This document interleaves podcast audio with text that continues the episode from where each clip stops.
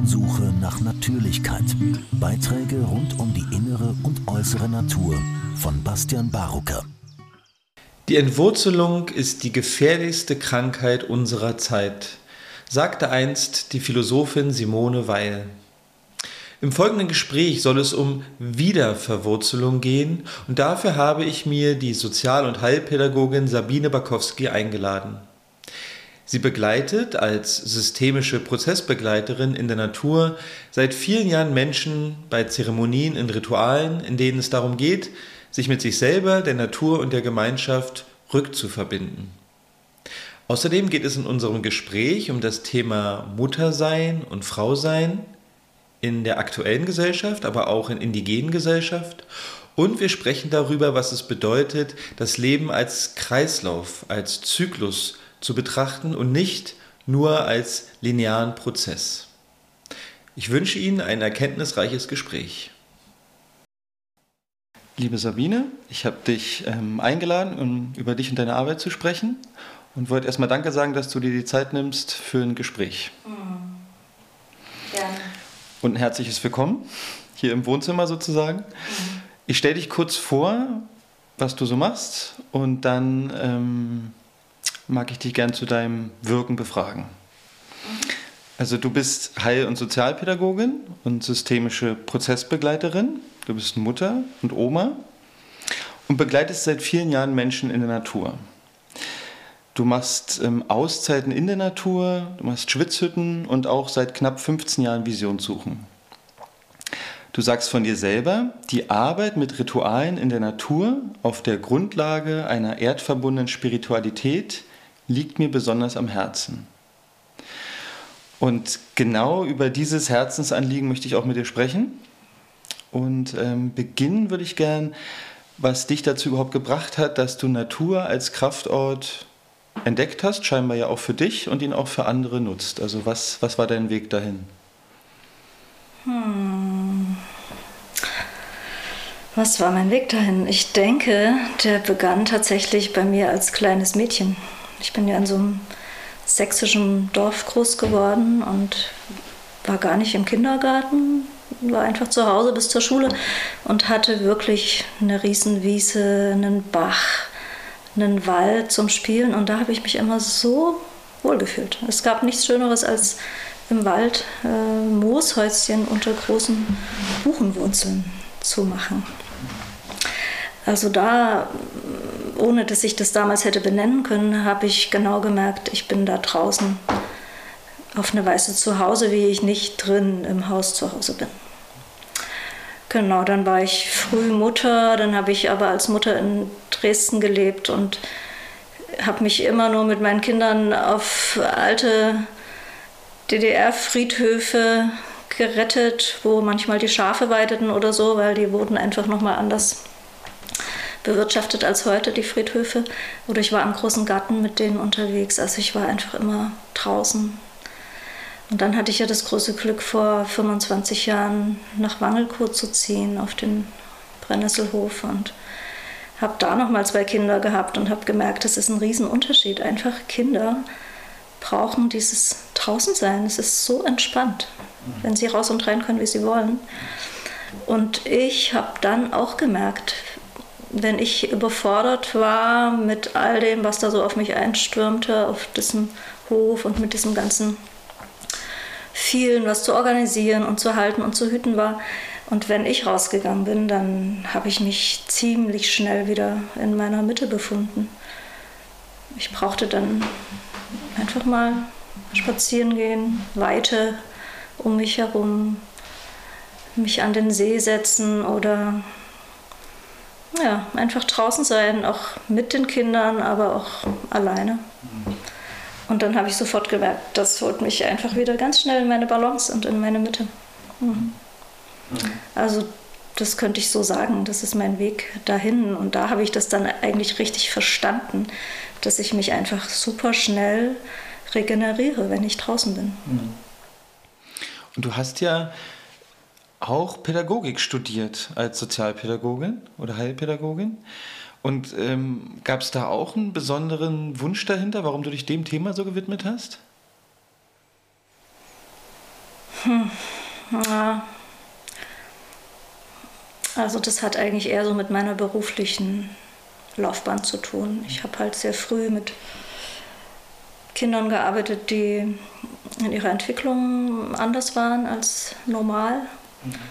Und habe in einer Frühförderstelle bei der Lebenshilfe in Dresden gearbeitet und dafür brauchte ich diesen Heilpädagogen und später gab es in Dresden dann diese Fachhochschule für Sozialpädagogik, die war von der Kirche gegründet und hatte Studiengänge für Menschen, die in der DDR kein Abi machen durften. Und dazu gehörte ich. Ich war also nicht auf der politischen Linie. Ich durfte kein, keine EOS besuchen, kein Studium machen. Und dann gab es halt die Möglichkeit, Sozialpädagogik zu studieren. Und das passte dann zu meinem beruflichen Wirken.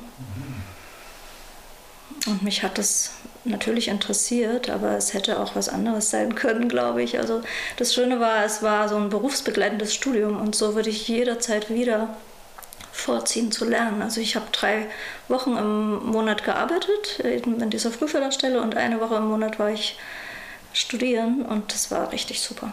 Und alles Leute, die auch auf diese Weise schon in vielen Feldern der sozialen Arbeit auch im, in der DDR damals gearbeitet haben, alle noch keine Abschlüsse hatten und auf diese Weise dann eben endlich äh, zu den Abschlüssen kamen, die sie dann auch brauchten nach der Wende. Mhm. Mhm. Also ist ja in beiden Feldern die Naturarbeit, aber auch das, was du jetzt beschreibst, geht es ja auch um Begleitung von Prozessen und Entwicklung. Ja, also es ähnelt sich schon thematisch. Ja, ja. ja dann also würde ich gerne mal zu deiner Arbeit draußen kommen. Also wir sind ja auch Kollegen und arbeiten schon zusammen. Wir sind nicht ganz neu miteinander, weil aber mich begeistert, was du machst. Deshalb auch mein, meine Einladung. Und du machst ja verschiedene Leute, äh, verschiedene Sachen mit Leuten draußen und ich würde da ganz gerne mal ein bisschen durchwandern durch das, was du da erlebst. Und vor allen Dingen interessiert mich einfach deine Erlebnisse aus der Praxis. Ähm, was, was wirkt da, was geschieht mit Menschen? Und da mag ich beginnen. Ähm, Vielleicht beginnen wir beim Schwellengang, ähm, weil das vielleicht sozusagen Schwellengang, Visionssuche Spitze oder so. Schwellengang für Leute in der Natur. Mhm. Wer kommt da zu dir? Ähm, was fragen sich die Leute? Was brauchen die? Was bietest du ihnen an und was geschieht dann da? Ja, der Schwellengang, das ist ja sowas wie eine kleine Schwester der Visionssuche. Wurde früher auch Medizingang genannt kommt eigentlich auch wie alle anderen großen Rituale wie Visionssuche Schwitzete von diesen indigenen Völkern zu uns wieder hier nach Europa. Und dieser Schwellengang, also da starte ich oft mit den Leuten, wenn es zum Beispiel eine Gruppe ist, ist es so ein Tagesangebot, mal einen Schwellengang zu machen. Der ist dann so drei Stunden. Und was aber vorher ist, ist entweder, dass ich Ihnen diesen europäischen Lebenskompass vorstelle, was ja sozusagen eigentlich meine Arbeitsgrundlage ist. Also, weiß nicht, sage ich jetzt einfach mal an dieser Stelle, ja. Also das ist ja so, dass ich diese, ich sage ja immer, wenn ich gefragt werde, was ist deine Grundlage, worauf beziehst du dich, dann sage ich, ich arbeite aus einer erdverbundenen Spiritualität heraus. Und äh, dieses europäische Lebensrat, das ist im Grunde wie ein europäisches Medizinrat, wie es in allen Kulturen dieser Erde Lebensräder gab und gibt. Und dort ist ja dieser große Wandel enthalten, den wir auch in der Natur erleben. Also da geht es los im Frühling, das Wachstum im Sommer, die Weite, die Größe, die Fülle im Herbst, das Loslassen und im Winter dieser tiefe Rückzug. Und in diesem Lebensrat sind eben auch unsere eigenen Lebensübergänge enthalten, von der Geburt über die Pubertät, über das in der Erwachsenenkraft unterwegs sein, über das Älterwerden und das Sterben. Oder auch die Elemente, Luft, Wind, Feuer, Wasser, Erde sind da drin und andere Qualitäten, die da zuzuordnen sind. Und das macht manchmal richtig Sinn, dass ich den Menschen dazu was erzähle, weil sie verstehen dann erstmal mehr so, ah, okay, das, das ist wie eine große Ordnung und da kann ich mich selber drin verorten, wo ist denn da eigentlich gerade mein Platz? Mhm. Und wenn sie dann auch versuchen, diesen Platz einzunehmen, dann zeigt es manchmal einfach, okay, ich bin vielleicht gerade eine erwachsene Frau, ich gehörte eigentlich in den Sommer und in den Süden in diesem Rat, aber ich habe gerade ein Thema von Loslassen, mich verabschieden und da finde ich mich innerlich eher so im Herbst zum Winter wieder. Mhm. Und das ist dann oft äh, die Grundlage dessen, auf der wir schauen und mit welcher Frage willst du in die Natur gehen, weil es ist gut und macht Sinn, mit einer Frage, mit einem Anliegen daraus zu gehen, weil wenn ich dann auf diesen Schwellengang gehe, dann bin ich sozusagen unterwegs im Spiegel der Natur. Mhm. Also ich leite die Menschen dann an, nach einer Räucherung nochmal wirklich ihre Anliegen auszusprechen. Und dann geht es los, dass sie den Hof verlassen und sich eine Schwelle legen und ganz bewusst über diese Schwelle gehen. Und jenseits dieser Schwelle sind sie eingeladen, herumstreunend wie Kinder wahrnehmend unterwegs zu sein, auch einfach eigenen Impulsen zu folgen, vielleicht auch mal mm, auf alle Viere zu gehen, ähm, sich in eine Erdkuhle zu legen, sich ins Wasser zu begeben, was auch immer da gerade ruft an Impulsen. Also wenig denken, wenig auch irgendwie über diese Frage oder dieses Anliegen nachdenken, sondern das wieder wie fliegen lassen und aber trotzdem damit unterwegs sein. Und sie gehen ja dann auf so einem Gang ja, in Begegnung, in Resonanz mit Dingen, die ihnen da wiederkommen in der Natur.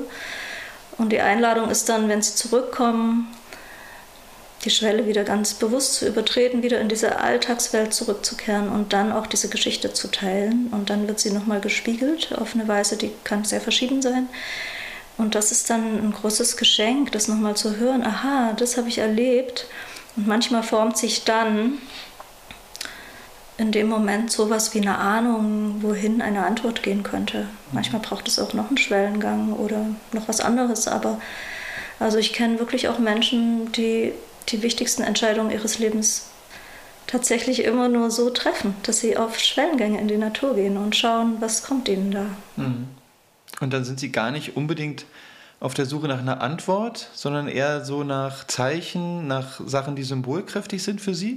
Ja, also würde ich das noch gar nicht mal ankündigen, mhm. sondern das geschieht ganz von selbst. Mhm. Weil das ist ja wie alles immer schon in uns. Und eigentlich gehe ich vor allem mit den Dingen da draußen in Resonanz, die eigentlich nur meine eigene innere Wahrheit sichtbar machen. Mhm. Und das ist das Schöne. Also die Natur ist dann wie so ein Spiegel oder eine Fläche, die was hochholt, was in mir schon ist, aber ich nehme mir nicht die Zeit oder habe gar nicht den, das Gegenüber, um das zu sehen, ja. was schon da ist. Und es ist halt eine ganz andere Form, dahin zu kommen. Nicht über Sprechen, mhm. sondern über Wahrnehmen. Und du hast deinen Körper ganz gut dabei. Du fühlst auch deinen Körper und das ist ja oft eine richtig gute Spur zu fühlen. Wo geht es für mich lang? Mhm. Womit bin ich entspannt und was tut mir gut. Und das machst du ja schon eine Weile. Was, ähm, also aus deiner Erfahrung, was nehmen die Leute mit aus diesen Schwellengängen? Was, was geschieht da? Kann man das überhaupt vereinheitlichen? Ist es immer sehr persönlich oder gibt es da Sachen, die immer wieder passieren, die sich ähneln? Hm. Ja, also für viele ist es so, dass sie erstmal schon das Genießen, diese besondere Form, sich einer Frage oder eines Anliegens zuzuwenden. Wenn ich das mit Menschen einzeln mache, dann sind wir da am Tipi und haben so dieses Setting dort und sie werden gehört und wir schauen gemeinsam und dann gehen sie ganz für sich alleine zwei, drei Stunden raus und dann werden sie wieder willkommen geheißen. Also schon dieses Setting ist, glaube ich, was sehr Wohltuendes. Mhm. Und wenn das Gruppen sind, dann ist es auch so, dass die Menschen so voneinander ihre Geschichten hören und dann so merken, aha, ja, bin gar nicht so besonders mit meinen Themen. Es ähnelt sich alles irgendwo und äh, nehmen dann so Anteil aneinander und empfinden eine Form von Gemeinschaft. Oft sitzen wir auch am Feuer und das gemeinsame Feuer und noch am Feuer eine Suppe zu kochen am Ende. Das ist einfach so ein sehr schönes gemeinschaftliches Erleben. Mhm. Und sie kommen alle immer ihren Themen näher. Das ist nicht unbedingt so 1 plus 1 ist 2. Manchmal wirkt es noch nach, dann braucht es noch einen Traum oder eine Woche oder einen Monat oder auch länger, um irgendwie zu spüren, aha, Manche schreiben sich was auf oder malen was und gucken nach einem halben Jahr da nochmal drauf und denken, aha, genau darum ging es. Das hat sich dort schon gezeigt. Ich habe es nur noch nicht gesehen. Mhm. Ja, also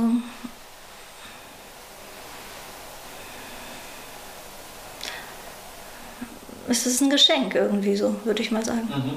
so unterwegs zu sein. Mhm. Und auch so dieses Erlaubnis, diese Erlaubnis zu haben, einfach mal so zu sein. Da muss nichts Besonderes passieren.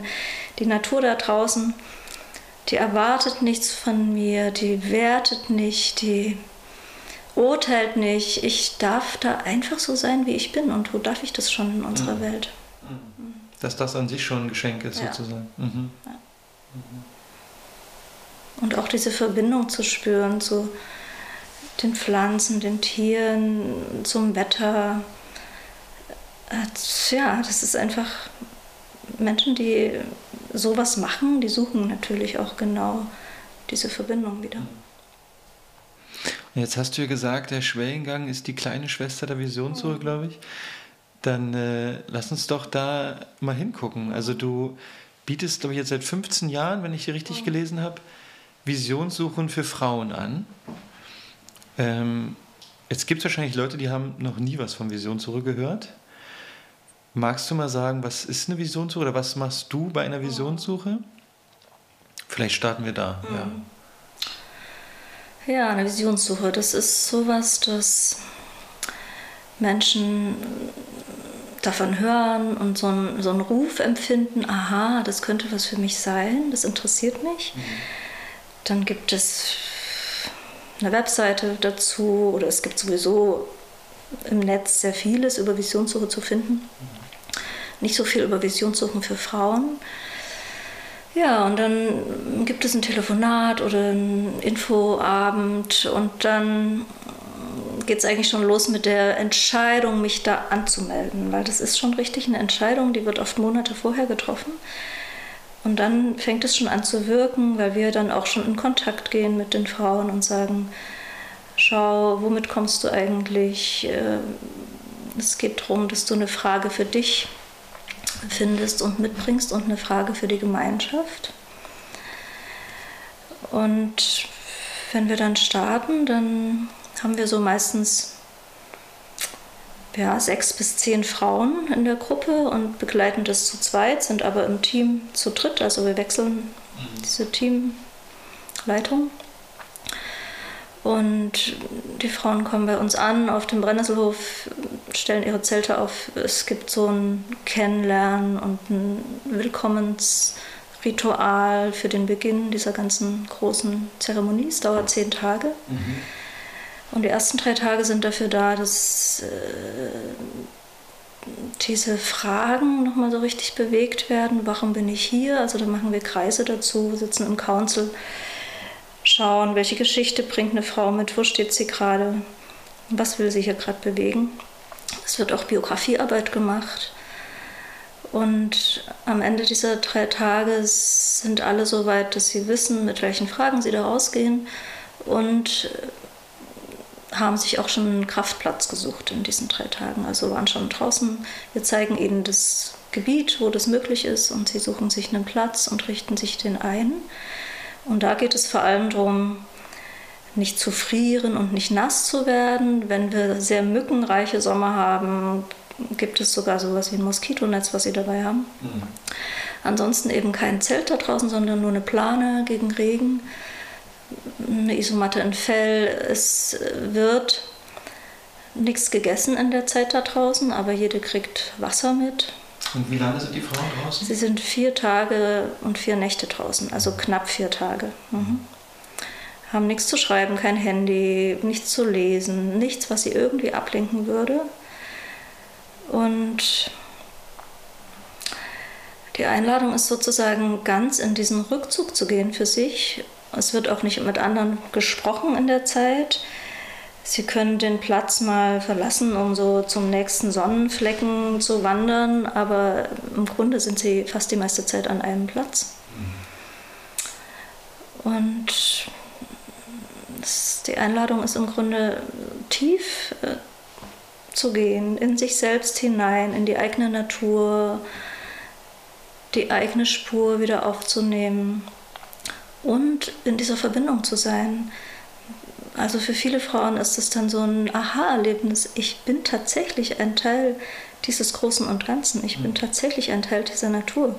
Diese Bäume sind meine Schwestern und diese Tiere, die sind auch ein bisschen ähnlich wie ich oder ich so ähnlich wie sie. Also das ist wirklich dieses Erlebnis von, wo wir ja alle herkommen als Menschen, was wir ja alle mal ganz klar hatten, dieses Wissen, und da wieder so ganz langsam anzukommen, in diese Verbindung zu kommen mit sich selbst und eben wieder das zu haben, was ich vorhin schon sagte, es, es wertet mich da draußen niemand. Ich darf sein, wie ich bin und ich habe diese Erfahrung von, und ich bin da angenommen.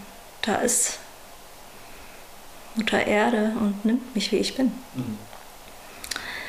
Und auch gerade für Frauen mit einem Mutterthema, das ist ja nicht selten, dass Frauen wenn sie erwachsen sind, ein ziemliches Thema mit ihren eigenen Müttern haben. Das hat ja auch zu tun mit der Geschichte, woher wir kommen.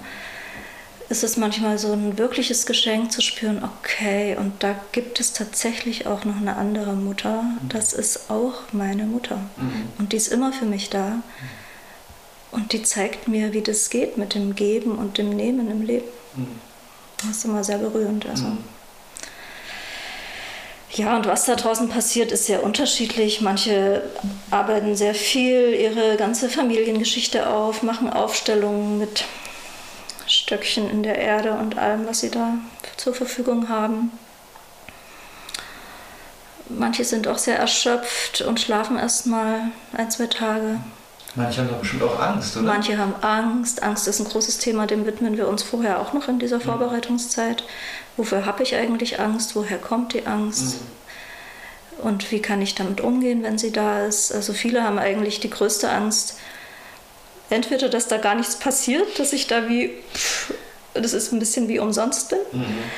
oder dass die eigene Tiefe, die eigene Dunkelheit, der eigene Schmerz so hochkommt, so fühlbar wird, so sichtbar wird, dass ich nicht weiß, wie ich damit umgehe. Mhm. Hm. Und ähm, ihr als Begleiter, habt ihr in irgendeiner Form Kontakt zu den Leuten in den vier Tagen oder sei, sind die ganz für sich alleine die Zeit? Sind ganz für sich alleine. Mhm. Also wir hüten und halten den Raum. Mhm und es wird für sie getrommelt und gesungen, aber wir gehen nicht hingucken mhm. Oder so. Und sie kommen auch in der Regel nicht zurück, nur ausnahmsweise mal. Mhm. Und ähm, die Leute erleben dann da ihren Prozess auf ihrem Platz, der wahrscheinlich mal sehr unterschiedlich ist. Mhm. Und dann ähm, werden dann da auch die Geschichten geteilt, wenn die zurückkommen? Genau. Oder wie empfangen ja. sie wieder? Also sie kommen bei Sonnenaufgang zurück nach der vierten Nacht. Mhm werden von uns mit Trommeln begrüßt und mit einem sehr schönen Willkommensritual im Tipi. Und da gibt es also schon ein Ritual dazu und dann gibt es auf jeden Fall noch Zeit, Geschichten zu teilen. Also jede Frau hat dann richtig viel Zeit, ihre Geschichte zu teilen, mhm. bekommt die dann auch gespiegelt. Und die Frauen erzählen auch immer wieder, wie verbunden sie sich fühlen untereinander, weil die wissen ja auch voneinander, mit welchen Themen gehen sie so raus, und dann sehen sie und hören sie sich in der Regel nicht auf den Plätzen, aber sie wissen, aha, die anderen sind da auch. Und das, das stärkt das Feld unglaublich. Also das macht das Vertrauen größer und die Geborgenheit wächst und die Sicherheit fühlt sich auch anders an, wenn ich da nicht alleine in diesem großen Wald bin. Mhm. Genau, also sie teilen dann die Geschichten und dann geht es auch dahin, dass wir gucken, okay, was bringst du jetzt mit und wie kriegst du das in dein Leben? Mhm. weil das sind ja diese beiden Fragen. Die eine Frage ist ganz für mich selbst. Da geht es vor allem oft darum, wie dass Frauen sich fragen, ja, welche bin ich denn eigentlich wirklich jenseits von all der Erziehung und Konditionierung und Überfrachtung von Erwartungen anderer? Mhm. Oder auch wie, wie finde ich wirklich immer wieder in meine eigene Kraft, auch in meine weibliche Kraft? Und wie bin ich in Verbindung, wie bleibe ich in Verbindung mit mir und meinem Umfeld? Und wie kann ich mich annehmen als Frau in dieser Gesellschaft, die das Frauen nicht leicht macht, weil die Gesellschaft ist anders gestrickt, die ist linear gestrickt und wir als Frauen sind zyklisch unterwegs im Leben und das macht einen großen Unterschied. Und das zu erkennen, dass meine eigene Natur eine ist, die durchaus stimmt mhm. und ich tatsächlich die sein darf, die ich darin bin und in meiner Kraft wachsen darf. Mhm. Darum geht es oft in der ersten Frage. Mhm. Und in der zweiten geht es darum, und wie bringe ich das in die Gemeinschaft? Weil es ist irgendwie klar, es braucht erstmal dieses sich selbst finden, mit sich selbst in Liebe und Annahme und Frieden sein. Und erst dann kann ich damit raus in die Welt gehen und dort strahlen und tun und mhm. halten. Und es ist auch so, dass diese zweite Frage oft so in die Richtung von Berufung geht. Das ist ein großes Wort, genauso wie Vision zu ein großes Wort ist, aber es geht wirklich in der Tiefe um dieses, was ist wirklich mein Dienst an dieser Welt, was ist wirklich mein Geschenk an das Leben. Und da wird so deutlich, dass es einen Unterschied macht zwischen Selbstverwirklichung und Selbstoptimierung, wo es ja in unserer Gesellschaft heute auch so viele Angebote gibt mhm. Und was so gepusht wird. Und das macht einen Unterschied zur Berufung, weil Berufung ist sowas wie, da wird klar, da gebe ich dem Leben auch was zurück. Mhm. Da schenke ich dem Leben was zurück, da diene ich dem Leben und mhm. dem Lebendigen. Mhm. Und wenn das so deutlich wird, ist das zauberhaft. Und mhm. Frauen schauen dann wie gehen sie damit weiter in die Welt? Und manche wissen schon ganz konkret, dass sie vielleicht wirklich ihre Künstlerin lebendiger machen wollen und gründen dann, machen ein Atelier auf oder manche gehen in die Hospizarbeit, um diese wichtigen Rituale um das Sterben zu stärken und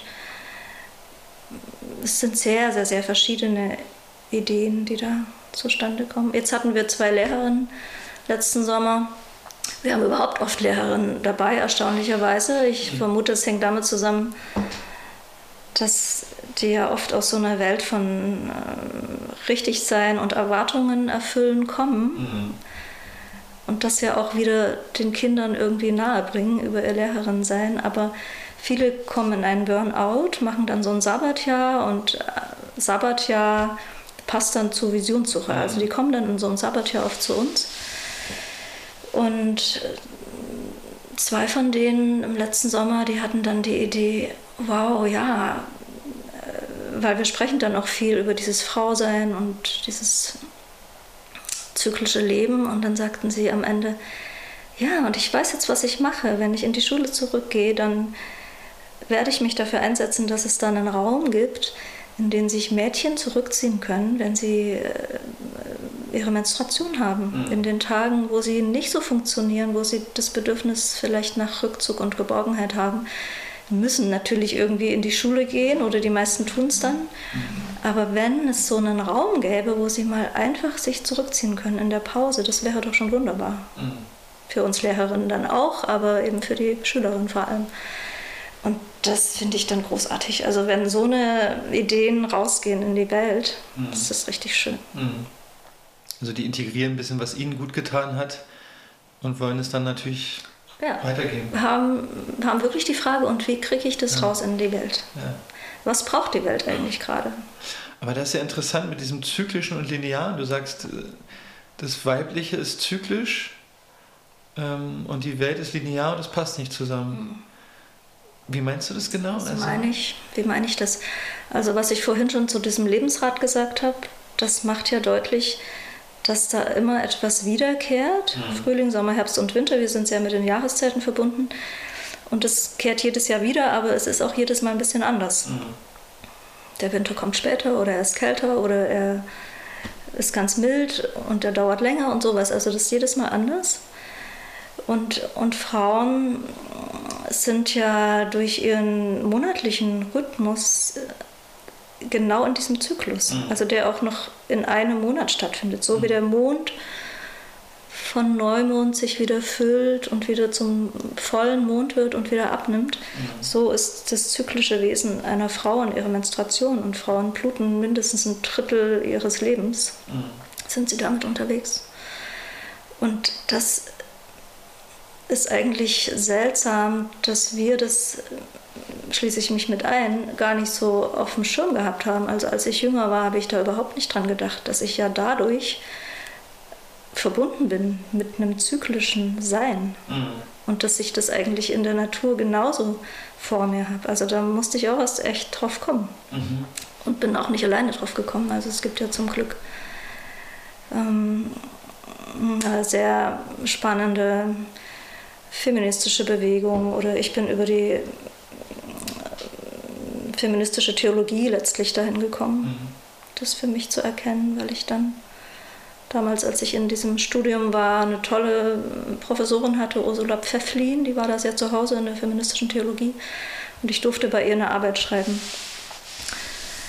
als Diplomarbeit zu diesem Thema des Tabus des Blutes, also mhm. das Tabu der Menstruation und welche Rolle spielt das Judentum und das Christentum da drin. Und da bin ich äh, sehr wach geworden. Also erst damit habe ich eigentlich begriffen, dass es vor unserer Zeitrechnung viele, viele Jahrtausende gab, wo Menschen anders gelebt haben, eher in so einem matriarchalen Bewusstsein, wo eben dieses Zyklische im Mittelpunkt stand und das Leben im Mittelpunkt stand. Die Mutter Erde wurde wahrgenommen als eine, die alles gibt, was wir brauchen und auch wieder nimmt. Und die Frauen standen im Zentrum der Gesellschaft, weil sie dieses Wunder vollbringen konnten, Leben zu gebären. Man wusste ja noch gar nicht, wie viel Anteil auch der männliche Anteil darin ist. Also die Frauen haben geblutet und dann irgendwann nicht mehr geblutet und viele Schöpfungsmythen dieser Welt beschreiben, dass der Ursprung der Welt ist, dass dieses Blut plötzlich mal anfängt sich ähm, zu materialisieren in neues Leben, weil mhm. es fließt nicht wieder raus, sondern es bleibt mhm. im Schoß der Frau und es wird ein Kind daraus. Mhm. Und so gibt es auch sehr, sehr viele Schöpfungsmythen, die die Entstehung der Welt so herleiten. Mhm. Mhm. Also dieses, äh, dieses mütterliche, weibliche stand im Zentrum des Lebens und äh, ganze Gesellschaften wurden daraufhin organisiert, dass das das Wichtigste ist, das Leben zu hüten und äh, alles gut zu verteilen und immer wieder was zurückzugeben, wenn ich was nehme. Und ja, also dieses auch zu schauen, was dient äh, dem Leben über die mindestens sieben Generationen, die kommen, hinaus. Mhm. Also das kennst du ja auch, wenn du mit diesem indigenen Wissen unterwegs bist. Das war ein ganz wesentliches äh, Ordnungsgesetz äh, Entscheidungen zu treffen. Mhm. Und das ist alles verbunden mit dieser Art von anderen Gesellschaft. Und äh, wo wir jetzt gelandet sind, ist eben, dass dieses, diese mütterlichen Werte einfach gar nicht mehr wichtig waren. Also es war wichtig äh, Industrie und Technisierung und Profit in unserer kapitalistischen Welt. Das, das meine ich mit diesem Linearen. Also mhm. höher, schneller, weiter, das, das kennen wir alle. Und äh, Pausen, Regeneration oder sogar das Altwerden von Menschen, das ist ja gar nicht willkommen. Jetzt würden dir manche Leute vielleicht begegnen, auch Jüngere, die sagen, ja, Mütterlichkeit, das ist konservativ und alt. Vielleicht ähm, Frauen müssen die gleiche Chance haben, Karriere zu machen wie Männer, ansonsten ist es unfair und Unterdrückung. Und du sprichst ja hier, wenn ich es richtig verstehe, schon auch davon, dass es weibliche mütterliche Qualitäten gibt und dass die früher jedenfalls mal zentral waren und sagst jetzt gerade eher nicht mehr so. Was begegnest du darauf, wenn Leute sagen, das ist eigentlich zurück zu falschen alten Werten? Ja, das begegnet mir ja tatsächlich manchmal.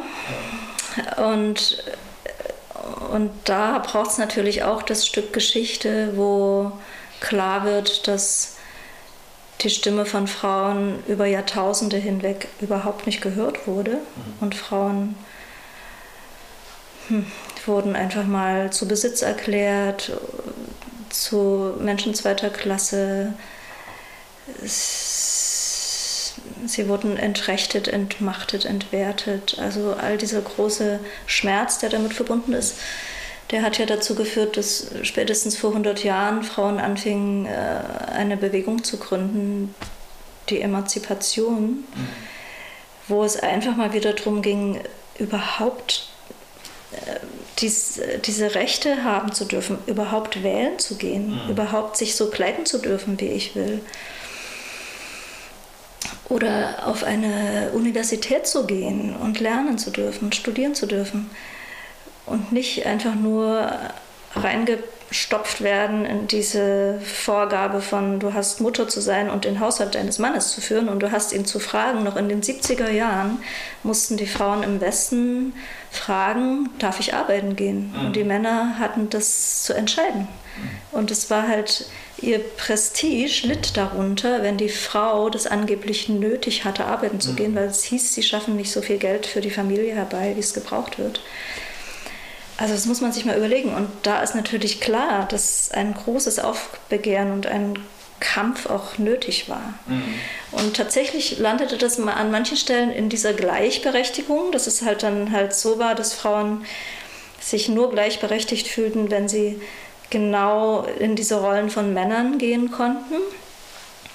Und das sehen wir ja dann an manchen Ministerinnen oder so. Da ist ja nichts mehr von diesem weiblichen Wissen vorhanden. Da ist ja wirklich dieses absolut in die Schiene von dem, was die Gesellschaft vorgibt, mhm. zu treten. Und das nützt uns überhaupt nichts.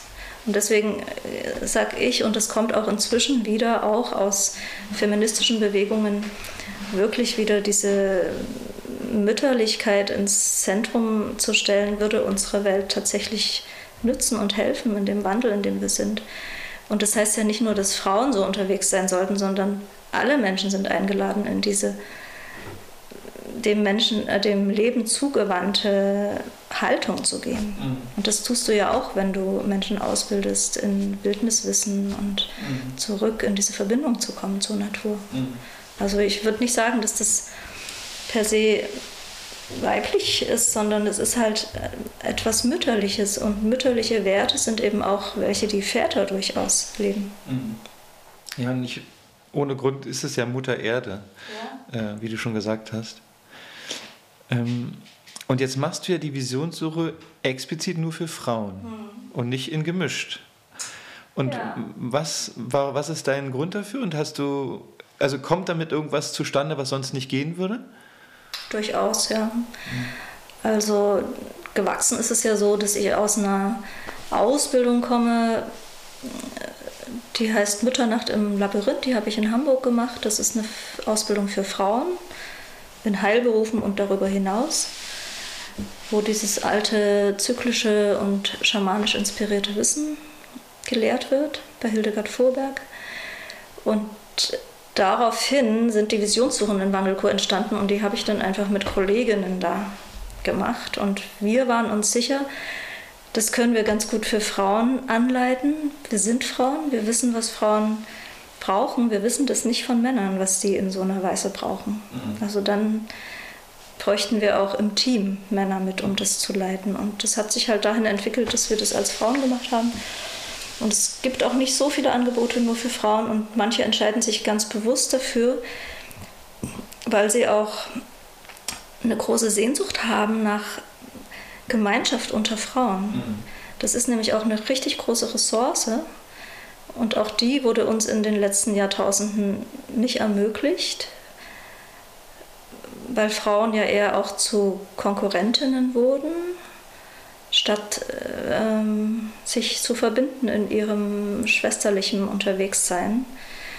Und das zu erleben, wie wohltuend es sein kann, in einen Raum zu kommen, der in so einer Form gehalten ist, dass wir schauen, dass es diese Themen um Neid, Konkurrenz, Vergleichen weniger geben mhm. sollte und dürfte.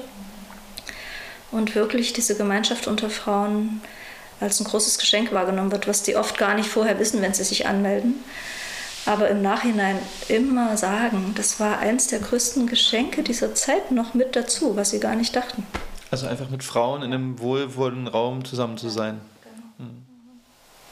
Und das ist ja auch was, was ursprünglich ganz viel der Fall war, auch heute noch in ärmeren Gesellschaften. Dann sitzen die Frauen zusammen und bereiten das Getreide vor oder gehen zusammen zum Brunnen oder wenn sie Glück haben und sie leben noch in matriarchal geformten Gesellschaften, dann ziehen sie sich gemeinsam zurück in ein rotes Zelt oder in einen an einen Ort, wo sie gemeinsam auch bluten, weil das tun sie oft in Gesellschaften, wo sie nicht so fremdbestimmt sind wie wir oder wo es kein künstliches Licht gibt. Mhm. Dann schwingen sie sich so ein in einen gemeinsamen Rhythmus und dann gehen sie halt zusammen zwei, drei Tage in einen Rückzug und haben dort, diese Frauengemeinschaft, haben dort Zeit, sich selbst nachzuspüren oder wurden auch manchmal richtig gebeten von ihren Gemeinschaften zu gucken, was braucht gerade unsere Gemeinschaft. Also sind richtig auch raus äh, in, in Kontakt gegangen mit dem, ja, was, was ist gerade, was, was brauchen wir, um gesund zu sein und zu wachsen mhm. als Gruppe, als mhm. Gemeinschaft. Und das war ja auch was, womit früher Menschen überhaupt auf Visionssuche gingen, vor allem für diesen Aspekt. Mhm. Ursprünglich war der Aspekt, was braucht unsere Gemeinschaft?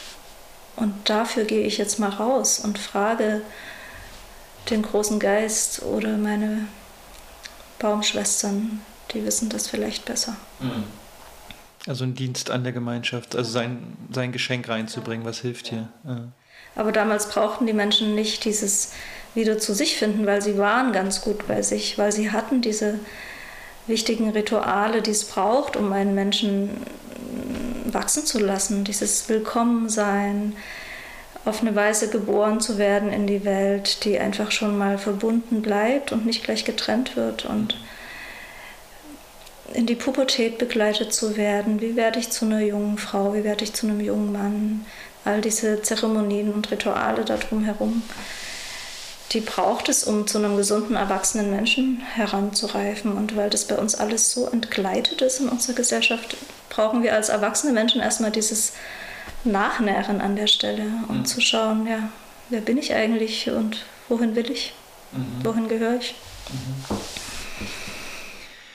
Da fällt mir jetzt so spontan auch das Thema ein, was ja auch aktuell ist und mir ja auch begegnet, ähm, sich sozusagen bei den Indigenen inspirieren zu lassen, ähm, die vielleicht auch gar nicht von unserem Kontinent sind, und dann Rituale hier in die westliche Welt zu holen oder, West oder Wissen hier in die westliche Welt zu holen. Und da gibt es ja, ist ja auch eine Debatte, so kulturelle Aneignung. Was darf man jetzt, darf man eine Visionssuche machen? Darf man einen Schwellengang machen? Ähm, ich finde es ein spannendes Thema und mich würde es deine Sicht interessieren, weil du erzählst viel von Elementen indigener Kulturen. Bei uns in Europa ist es halt teilweise schwierig, noch zu wissen, was war hier indigen, aber wie, wie gehst du damit um? Erstmal mit diesem mit dieser Perspektive, dass das auch was Respektloses sein könnte, ja? Oder wie, wie ist dein Verständnis von dem, was du da tust? Ja, das frage ich mich auch immer mal wieder oder wir sprechen da zusammen drüber. Also ich sehe es so, dass ich äh, finde, es ist wichtig, dass wir wie erinnert werden. Und ich ich, ich sehe es jetzt zum Beispiel bei dem Volk der Kogi, was hier unterwegs ist aus Kolumbien, die, die fühlen ja von sich aus richtig diesen Auftrag, uns kleine Geschwister, die wir irgendwie vergessen haben, wie es geht, zu erinnern an das Wesentliche, was das Leben ausmacht. Und ich bin sehr dankbar, also ich habe so eine große Dankbarkeit, dass diese alten Rituale wieder zu uns zurückgeflossen sind, über die indigenen Amerikas ja vor allem, Amerika nach Europa, vor allem die Schwitzer, die Visionssuche, die Medizingänge, all das eigentlich. Mhm. Und äh, bei der Schwitzhütte ist es so, dass ich ursprünglich auch damit in Verbindung gekommen bin mit diesen typischen indianischen Schwitzhütten, die es halt vor 20 Jahren hier in Deutschland gab. Da bin ich mit noch nichts in Berührung gekommen, außer dieser Tradition von Lakota zum Beispiel. Mhm.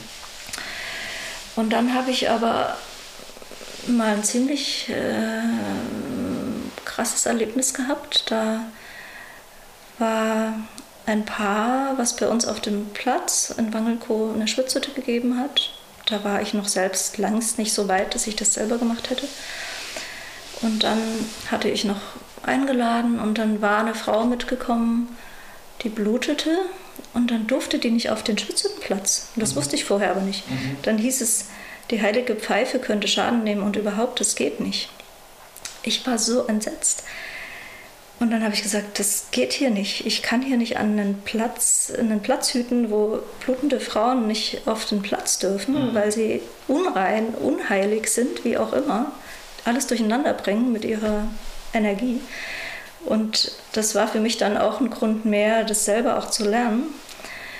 Und in dem Zusammenhang habe ich dann Christiane van Schie kennengelernt, die hat ein interessantes Buch geschrieben über Schwitzhütten. Als weiblichen Heilungsweg bezeichnet sie das.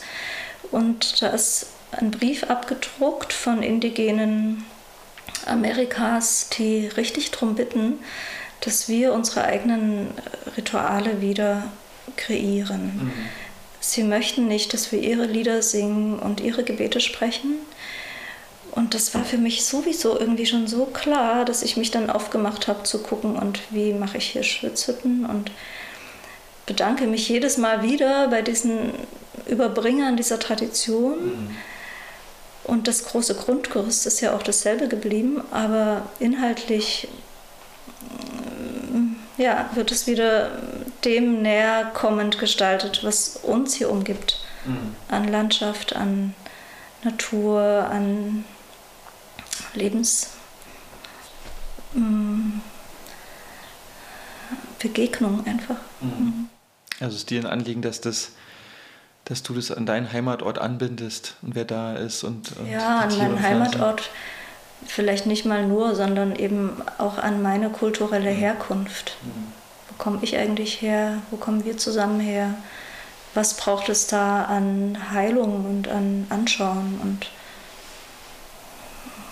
guck mal, wir kommen alle persönlich und kollektiv aus einem so großen Schmerzfeld von Trauma. Das ist ja jetzt auch wieder in aller Munde endlich. Aber ich habe neulich mal so gedacht, als ich geboren wurde, da war der Krieg gerade 17 Jahre zu Ende. Mhm. Und jetzt ist meine älteste Enkelin fast 17, dann denke ich, wow, was ist das für eine kurze Zeit? Die war doch mhm. gerade erst geboren. Mhm.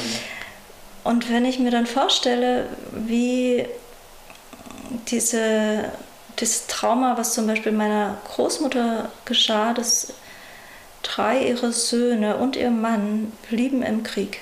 Mhm. Und, und mein Vater hat als jüngster Sohn kaum was davon erzählt, auch seine Schwestern nicht. Aber es hieß dann immer mal, und immer wenn so ein Brief kam mit der Feldpost und der Tod eines Sohnes bekannt gegeben wurde, dann schrie meine Großmutter und mhm. es war ganz furchtbar. Natürlich. Und ich bin in dem Haus geboren und mhm. groß geworden. Und dann kann ich doch 100 Pro davon ausgehen, dass diese Energie auf jeden Fall richtig was auch mit mir zu tun hat. Mhm. Und mein Vater, der war damals zehn Jahre alt, der hat sich natürlich sein halbes Leben gefragt, was hat er für eine Berechtigung, auf dieser Welt zu sein, wenn seine Brüder gestorben sind. Mhm.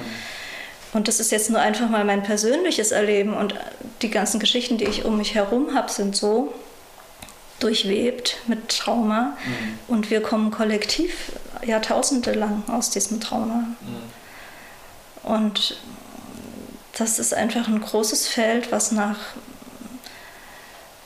gesehen werden ruft und auch nach Heilung ruft. Mhm. Und sowas ist dann einfach gut dabei zu haben und hinzuschauen. Mhm. Ich weiß gar nicht, wie wir jetzt drauf gekommen sind. Über Heilung und ähm, Heimatort und eigene Kultur. Ja, eigene hast... Kultur, genau. Wo kommen wir her? Ja. Und wo wollen wir gerne hin? Was wollen wir einladen? Ja. Und was wollen wir in unserer erwachsenen, reifen Kraft wirklich zum Wohle des Lebens in die Welt bringen? Und um sowas rankt sich dann auch eine Schwitzhütte unter anderem. Klar. Und vielleicht erzählst du noch ganz kurz, was eine Schwitzhütte eigentlich ist, mhm. weil es gibt genügend Leute, die es nicht wissen. Eine Schwitzhütte ist das, dass es einen Platz gibt, auf dem ein Weidengestell steht, was zusammengebaut wird oder auch zwei, drei Jahre stehen darf an dem Platz. Und diese Hütte wird abgedeckt mit Decken und es wird ein großes Feuer gemacht, in dem werden unsere Feldsteine zum Glühen gebracht, dann werden sie glühend in die Hütte getragen und die Menschen sitzen mit einem Handtuch in der Hütte und sind in dieser Dunkelheit geborgen und erleben diese glühenden Steine, die da reinkommen. Und es wird mit dem Wasser, was aufgegossen wird, zusammen warm, wie in einer Sauna. Und es gibt vier Runden und in jeder Runde geht die Tür auf, es kommt frische Luft rein und die Lieder, die Gebete, die gesprochen wurden, entweichen ins Universum. Und das ist so eine Zeremonie, die auch schon sehr alt ist und auch ursprünglich in jeder Kultur und auf jedem Kontinent dieser Erde zu Hause war. Mhm. Und natürlich, natürlich nutzen Menschen das auch, um sich körperlich zu reinigen, was ja jetzt in der Sauna noch der Fall ist. Die Saunen, die wir so kennen, sind so Ableger von ursprünglichen Schwitzhütten. Mhm. Aber vor allem ging es um diese innere Verbindung, um, diese, um diesen Ausdruck von naturverbundener Spiritualität. Mhm. Und es ging auch um Vorbereitungen. Vor wichtigen Ritualen zum Beispiel wurde eine Schwitzhütte gemacht, um sich energetisch zu reinigen und vorzubereiten. Ja, und das äh, dauert dann so um die zwei Stunden, dass die Menschen in der Hütte sind gemeinsam. Und dann kommen sie wieder raus und es wird eine Suppe gegessen am Feuer. Oft ist es schon ein bisschen später am Abend und in der mhm. Nacht. Und es ist einfach, also ich liebe das Ritual so, weil es einfach so ursprünglich verbunden ist mit den Elementen, mit denen wir zu tun haben und aus denen wir selber gemacht sind. Mhm. Wir haben ganz viel Nähe zu diesem großen Feuer. Das Feuer zeigt uns auch, was äh, über Wandel, immer wenn wir ins Feuer schauen, sehen wir, was das Feuer für Wandlungskraft hat. Das ist ja auch was, was wir oft auch brauchen und einladen. Und wir haben diese herrlichen Steine, die so weit gereist sind von Norwegen oder sonst wo über die letzte Eiszeit hierher gekommen sind. Und wir haben das Wasser aus dem See und wir haben diesen wunderbaren Wasserdampf in der Hütte. Also schon das alleine ist für Menschen, die das sonst nicht so um sich haben, eine richtig große Feier des Lebens. Mhm. Und es ist auch ein, eine Möglichkeit, Dankbarkeit auszudrücken. Also eigentlich ist so eine Schritte vor, vor allem, dass wir danken und wir feiern das Leben. Mhm. Und was äh, erleben die Leute da drinnen? Also was, ähm, wenn die aus einer Spitzhütte rauskommen, die haben das noch nie gemacht. Was erlebst du da? Was, was, hat, was in den Leuten passiert? Was, wie wirkt es auf die? Ach, das ist auch wieder sehr unterschiedlich. Also manche haben so einen großen Effekt von Überraschung mhm. und einem, einem Zauber und einer manchmal auch Magie, also schon der Moment, wo alles dunkel ist und dann kommt so ein glühender Stein da rein. Und dann wird er noch mit äh, Kräutern bestreut, um gesegnet zu werden in dem Moment. Und dann hast du plötzlich auf diesem glühenden Stein das ganze Universum, was du sonst als Sternenhimmel über dir hast. Und diese Erfahrung von Geborgenheit ist oft ganz groß, von Schutz und von gemeinsam Zuhause sein auf dieser Erde. Manchmal kommen interessante Inspirationen aufgrund der Runden, die dann eben auch thematisch geleitet werden. Äh, manchmal lade ich ein, eine kleine innere Reise zu machen, zum Beispiel in der letzten Runde oft zu sowas wie, was könnte eine mm, kleine, immer wiederkehrende, dem Leben dienende Handlung sein, die du in dein Leben integrierst? Mhm. Oder wie könnte sich dein Pause machen und deine Regeneration in dem kommenden Winter zeigen dürfen? Sowas. Mhm. Also da kommen sie dann äh, an so eigene Ideen dazu. Und dann ist es für manche auch eine krasse Form von Grenzerweiterung wahrnehmen, was ja auch bei der Visionssuche der Fall ist. Also die eigenen Grenzen werden ausgedehnt. Mhm. Aha, das habe ich hingekriegt. Ich war so lange alleine da draußen, es hat mir niemand zugetraut, ich mir selbst fast nicht. Mhm. Oder ich war jetzt zwei Stunden in so einer Hütte mit unterschiedlich starker Hitze und dann, aha, also das, das ist möglich so. Mhm. Meine Komfortzone immer wieder ein Stück weiter zu verlassen und das stärkt uns ja für unser Alltagsleben, mhm. wenn wir wissen, was wir hinkriegen und was wir machen. Mhm. So vielleicht. Also würde ich jetzt am liebsten noch äh, Frauen dazu befragen. Ich sammle das ja nicht immer so konkret ein, was sie da jetzt wirklich mitnehmen. Mhm.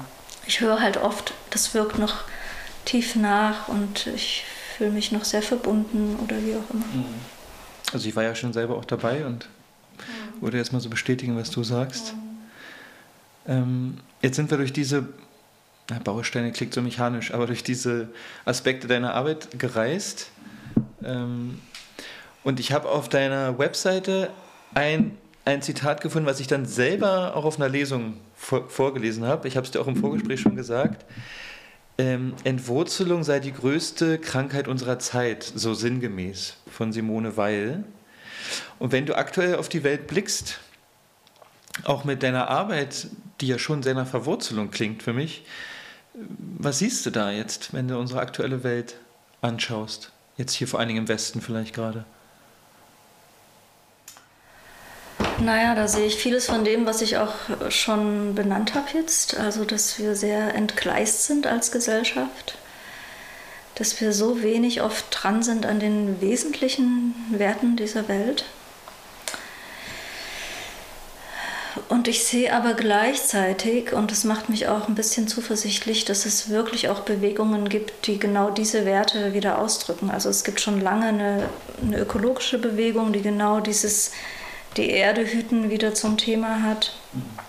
Es gibt diese Frauenbewegung, die feministische Bewegung, die jetzt auch wieder eher einen Switch macht auf diese mütterlichen Werte, ohne die Frau darauf beschränken zu wollen, aber es ist einfach ein großer Wert, den unsere Welt braucht. Aber ist vielleicht auch so, das muss ich mal kurz rein, ist dieses nur mütterlich sein, ist es fast schon verpönt heutzutage? So, ach, du bist nur Mutter? Das war zwischendurch so. Inzwischen ja. verändert sich das auch wieder. Ja. Frau, junge Frauen schreiben Bücher genau zu dem Thema und äh, holen das wieder eher ins Leben. Mhm. Aber natürlich, es war so. Mhm. Es war eher verpönt oder wenig geschätzt. Ja. Also, ich bin nur Mutter, ja. ich bin nur zu Hause, höre ich immer. Klar, und du siehst es ja auch in der Gesellschaft, diese schenkenden äh, Berufe, ähm, die sind ja auch viel schlechter bezahlt. Mhm. Du bist eine Krankenschwester, verdienst nicht so viel Geld wie ein Banker oder du bist in der Pflege tätig oder du bist Hebamme und hast überhaupt damit zu tun, dass du dein Leben überhaupt hinkriegst mit dem Verdienst und mhm. den Erschwernissen. Also all diese Berufe sind ja sehr wenig gut bezahlt und das ist ein Ausdruck dessen. Mhm. Aber ich wollte nochmal zurückkommen, was, was mich ermutigt in dieser Art, wie wir jetzt halt gerade unterwegs sind. Also das ist diese ökologische Bewegung, das ist diese feministische Bewegung, die weiterhin aktiv ist. Und es ist eine Gemeinschaftsbewegung. Viele Menschen möchten wieder mehr verbunden leben und in Gemeinschaften und trennen sich auch von diesem Weg von Kern- und Kleinfamilie, was ja auch wirklich oft nicht äh, ein Weg ist, der die Menschen wirklich da abholt und glücklich macht. Mhm. Und es ähm, gibt die Klimabewegung, die das richtig gut auf dem Schirm hat, was an Wandel gebraucht wird und wohin es gehen müsste. Mhm. Und ich denke, wenn das vielleicht dahin geht, dass diese verschiedenen Bewegungen sich noch viel mehr zusammentun und noch viel mehr vernetzen, dann könnte das irgendwie noch hinzukriegen sein, dass wir so einen Spurwechsel schaffen. Mhm. Also manchmal ist es auch so, dass ich drüber nachdenke und denke, das ist alles zu spät. Und dann gibt es aber wieder so eine Seite in mir, die das nicht wahrhaben und nicht glauben will. Und die auch vertraut in sowas wie ein größeres Ganzes und größere Zyklen, die dann vielleicht doch eher dem Leben und dieser Erde und dem Weiterleben dienen als dem Profit. Mhm. Also beim beim Stichwort Klimabewegung und aktuell zum Beispiel leben wir gerade in einer Zeit, wo Krieg wieder in aller Munde ist. Also du hast ja gerade gesprochen, dass es überhaupt nicht so lange her ist, dass wir Krieg erlebt haben. Es steckt noch in unseren Zellen, unseren Knochen. Und es gibt aber genügend Leute, die aktuell von Krieg sprechen oder Krieg als Möglichkeit sehen, sogar auf diesem Kontinent. Die Klimabewegung meiner Meinung nach wäre auch toll, wenn die sich einschalten würde und sagen würde, wir brauchen aber Frieden, weil Krieg ist somit das Klimaschädlichste, was es gibt. Ähm, aber unabhängig davon, dass Krieg sowieso schlimm ist. Aber ist denn Krieg, ist Krieg was Männliches?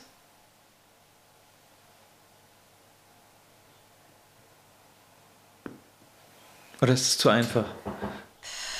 Ich weiß nicht, also ich habe mich halt eine Weile beschäftigt damit, wie kam es überhaupt zu diesem großen gesellschaftlichen Wandel mhm. von dieser eher mütterlich geprägten Gesellschaft zu dieser linearen Gesellschaft. Und da ging es vor allem, ein Aspekt da drin war halt, dass es die Zeit war, wo Gesellschaften sesshaft wurden, wo auch der Getreideanbau begann, wo sich die ersten Städte bildeten, wo es Sklaven brauchte, damit überhaupt diese ganze Feldarbeit geschah. Mhm. Es brauchte viel zu essen und es brauchte vor allem eben Land. Und das war damals oft erobert oder verteidigt mit Waffen. Mhm. Und die wurden tatsächlich erstmal eher von den Männern erdacht und äh, gemacht und äh, in Besitz genommen als von den Frauen. Insofern wäre das eine Spur zu dem, was darin das Männliche ist. Aber ich glaube, eher dieses ganze Potenzial auch von Aggression, auch von Männern ausgehend, hat er seine Wurzel in dem, dass sie auch überhaupt nicht äh, artgerecht klingt jetzt doof, ich weiß jetzt nicht, wie ich sagen soll. Also, dass sie auch nicht menschlich in dieser Welt sein dürfen, mhm. als einfache Menschen, mhm. Weil das Männliche ja auch äh, krass entartet ist. Mhm. Und das ist auch ein Trost zu sehen, es gibt immer mehr Hingucken an dieser Stelle. Männer treffen sich und machen sich darüber Gedanken, wie drückt sich eigentlich ihre Männlichkeit aus, wohin ist das entartet? Mhm. Und deswegen würde ich denken, es, es wäre zu einfach zu sagen, Krieg ist männlich. Mhm. Nee, also es gibt genügend Frauen, die auch in so einem Feld unterwegs sind. Mhm. Ja, ich habe es mal so provokant in den Raum gestellt. Ja. ja. Mhm.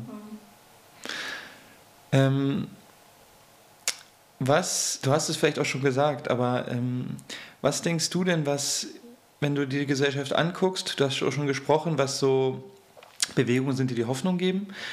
Ähm, was denkst du denn, sind aktuell wichtige Entwicklungen, die wirklich zu einer friedvollen oder einer nachhaltigen oder einer mütterlichen oder einer gebenden Gesellschaft führen? Was, was sind Schritte, die, also persönliche Schritte, was tun Leute, was kann ich tun? Also jetzt nicht im Sinne von Ratschlag, aber was du so siehst, was sich tut und was dir davon als sinnvoll erscheint. Na, also zum einen das, was sich um meine Arbeit herumrankt oder auch um deine Arbeit oder wenn wir zusammen so ein Kinderwildniscamp in Wangelko machen, wo Kinder mal eine Woche wirklich eintauchen in diesen Raum von Natur und Spiel auf diese Weise, wie es gerade geschieht.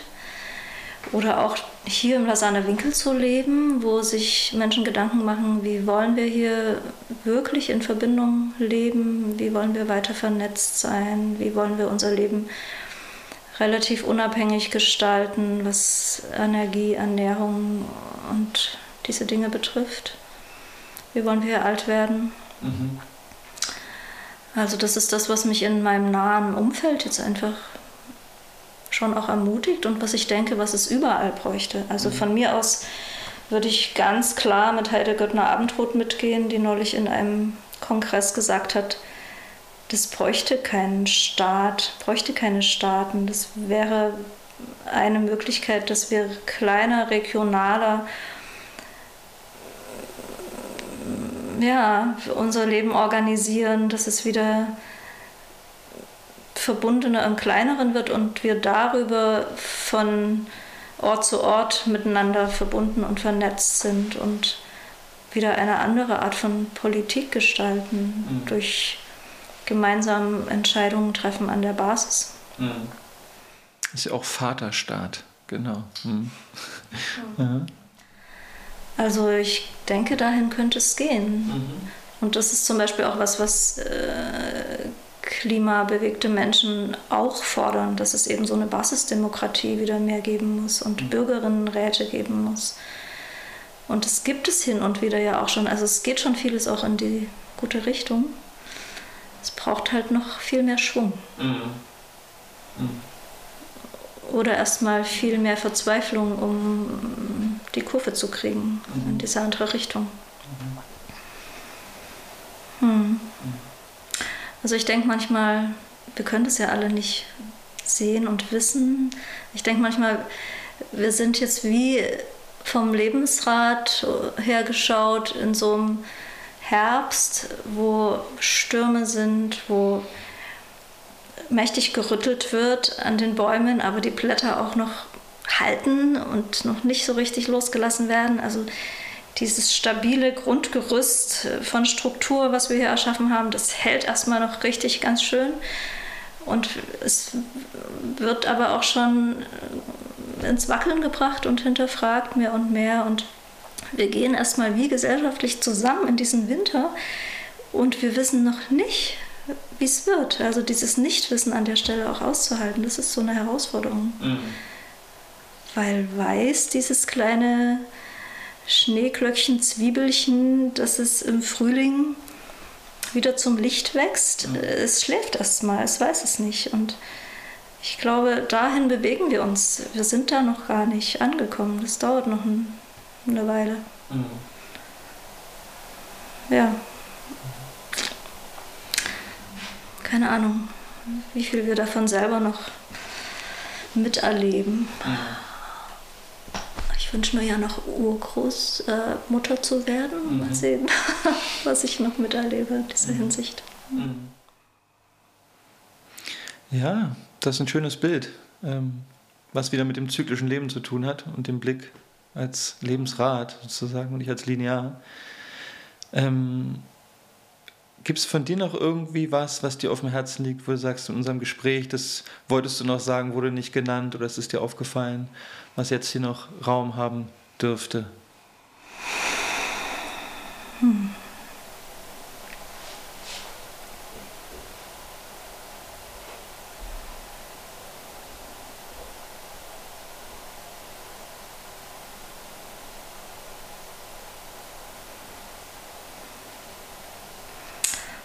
Fällt mir gerade nichts Wesentliches ein. Also eher, dass ich dir Danke sage, dass du so Räume erschaffst für so Gespräche und wie du auch deine Arbeit siehst und in die Welt bringst. Ja.